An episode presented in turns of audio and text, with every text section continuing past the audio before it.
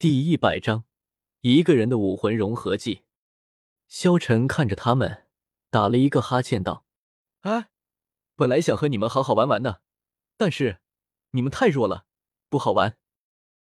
既然如此，那就结束吧。”为了印证自己的猜想，只见萧晨开始释放武魂：白虎附体，幽冥灵猫附体。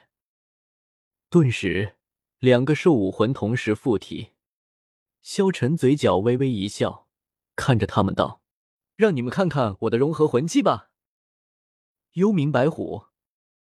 顿时，两道虚影瞬间融合在一起，形成了一只巨大的幽冥白虎。萧晨对着他们轻轻一指，瞬间，幽冥白虎冲出，强大的魂力瞬间绽放开来。戴沐白看到这一幕，脸色大变，不好，快躲开！他抱着史莱克学院的一个女魂师，连忙躲开。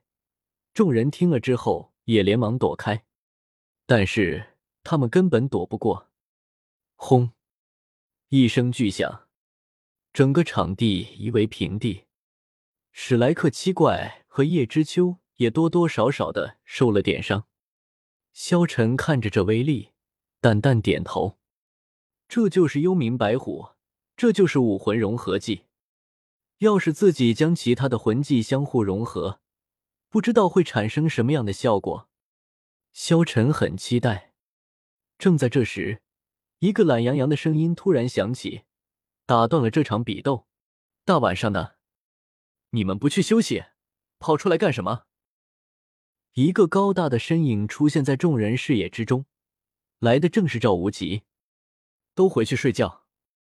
赵无极连看都没看苍辉学院那边一眼，一挥手就命令所有史莱克的学员们回酒店。他本以为是苍辉学院和他们学院较量，苍辉学院不过是垃圾学院，自己打发了就得了。但是直到他走近，看到了那个少年，他瞳孔不断放大，无比惊讶的看着萧晨，是。是你看到了萧晨，赵无极无比的惊讶。他本以为是唐三他们和叶知秋在打架，但是没想到竟然是萧晨一个人挑战两个学院。当初萧晨在斗魂场的战斗，赵无极也看到了，萧晨很强，即便是自己，若是不用出武魂真身的情况之下，只怕都不会是萧晨的对手。看到萧晨有这么强大的实力。赵无极的心中无比的惊讶，一个人对战两个学院，这可是一般人做不出来的事情。原来是萧晨啊，我还以为是谁呢。赵无极摸着头笑了笑。萧晨看着赵无极，淡淡一笑：“赵老师，你身上的伤这么快就好了吗？” 哈哈哈，多亏了奥斯卡的香肠。赵无极尴尬笑道：“萧晨，抱歉。”这次是我们史莱克学院的过错，还请手下留情。这时候，叶知秋见到赵无极都赔礼道歉，连忙来到了萧晨的面前，道：“小兄弟，抱歉，是我们苍辉学院草率了。”萧晨见他们都道歉了，也没有继续为难他们了。如果没什么事的话，我先走了。不过你们记住，下一次别在我吃饭的时候打扰我。萧晨说完。回到了众人的身边，他们继续吃了一点饭，然后都去休息了去了。晚上，古月娜躺在床上，已经睡熟了，一头银色的头发包裹着她那漂亮的脸蛋，在月光之下隐隐发光。娇小的身材躺在床上，她睡得很熟。看到这样的古月娜，恐怕没有人想象得到她会是银龙王。总之。可爱，想。萧晨走了出去，冷静了一下，然后回来开始睡觉。第二天一早，萧晨又带着银龙王和朱竹清他们继续赶路了。萧晨每天都起地很早，早已经养成了良好的作息习惯。太阳从东方徐徐升起，令那一抹鱼肚白色逐渐放大，天渐渐的亮了。萧晨虽然每天都会看到这一幕。但不论重复多少次，那种光明出现带来的感觉，却依旧会令他内心为之震撼。太阳的光芒将黑暗驱散，代表着新的一天已经来临。出了小镇，萧晨加速前行。这里距离星斗大森林已经很近了。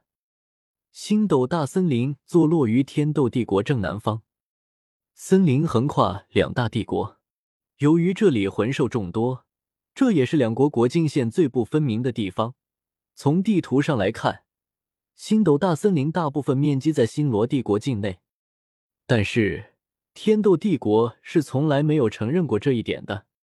星斗大森林存在于斗罗大陆有多少年，谁也说不清楚。但走进森林之后，那遮天蔽日的茂密却足以告诉人们它存在的久远。远远的，萧晨隐约感觉到阵阵清气从正面吹拂而来，那带着植物清香地味道沁人心脾，说不出的舒服。深吸一口清新的空气，全身三万六千个毛孔。仿佛全部舒展开来似的，那种感觉是难以言喻的舒爽。萧晨看到的是一片绿色的海洋，前方那一望无际的绿色看上去是如此的震撼，那令人舒适的清气就是由此而来。终于，他们来到了星斗大森林面前，高大的树木至少过二十米以上，这还只是最外围的而已。